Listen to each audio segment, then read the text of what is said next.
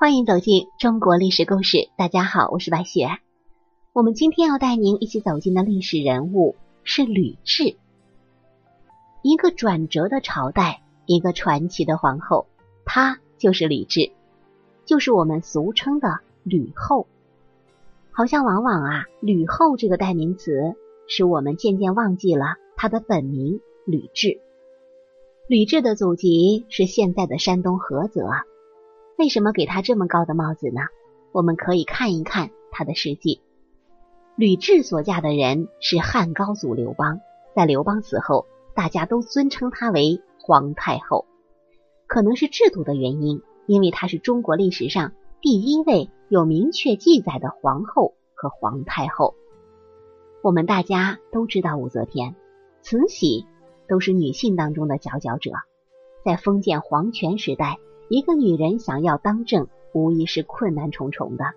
但是要说女性掌权是从谁开始的，那必须要说千古第一皇后吕雉。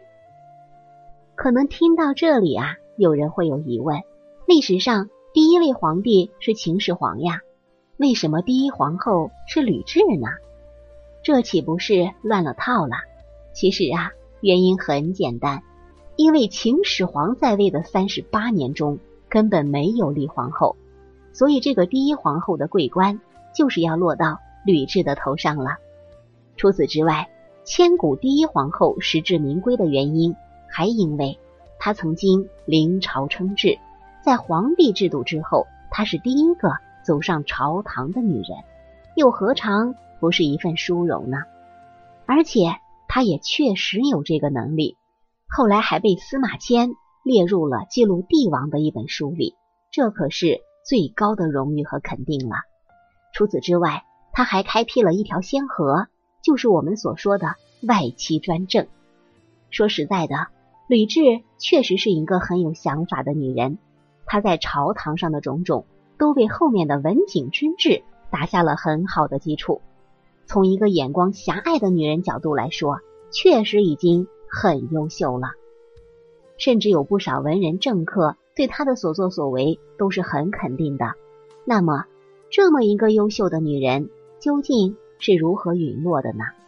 历史上对她的死因也是很概括，就是说她掌管天下八年时间，后来得了一个关于狗的什么病，然后就驾崩了。写法很是隐晦，并没有详细的记载。另外呢？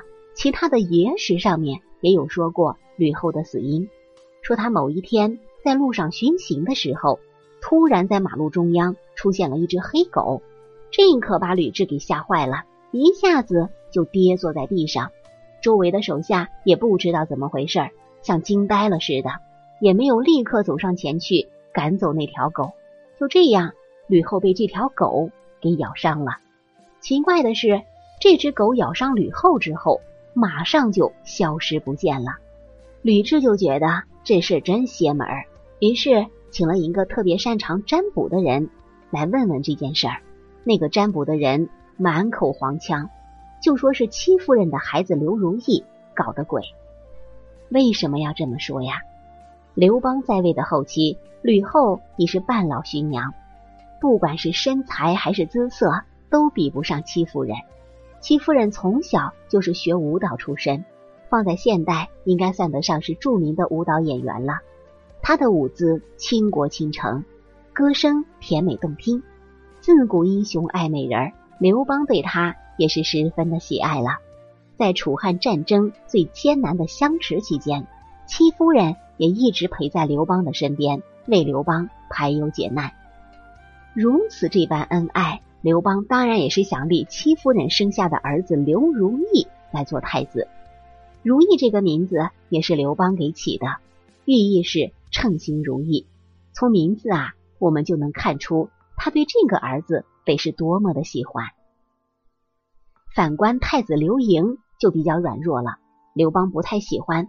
他认为啊，刘盈不像是自己的儿子，不类父，没有自己的王霸之气。刘如意的作风却和刘邦很像，这样一来，刘邦更想立刘如意为太子了。但是吕雉的手段很高明啊，他请张良为他出谋划策，再加上汉朝刚刚立国，废长立幼也是群臣反对，最后只能不了了之。但是吕雉从此啊，却记住了这个仇恨。刘邦一驾崩，他立刻把戚夫人打入冷宫，后来又砍断了戚夫人的手脚，割了他的舌头耳朵，丢在厕所里头当做人质。吕后担心刘如意长大之后会报仇，把刘如意也召进京城下毒害死。他的手段如此残忍，内心也一定是不安的。所以便有了是刘如意的鬼魂报复这个说法。不过啊，这个说法我个人觉得真的是站不住脚，因为太过玄学了，没有什么科学依据。那么，这个吕雉究竟是为何而死呢？普遍的说法是狂犬病。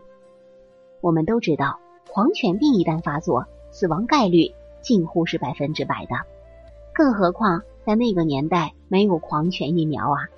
后世的学者王充在《论衡》当中也写道：“吕后且死，腰像犬行也。”就是说啊，吕后在死的时候就像被疯狗附体了似的。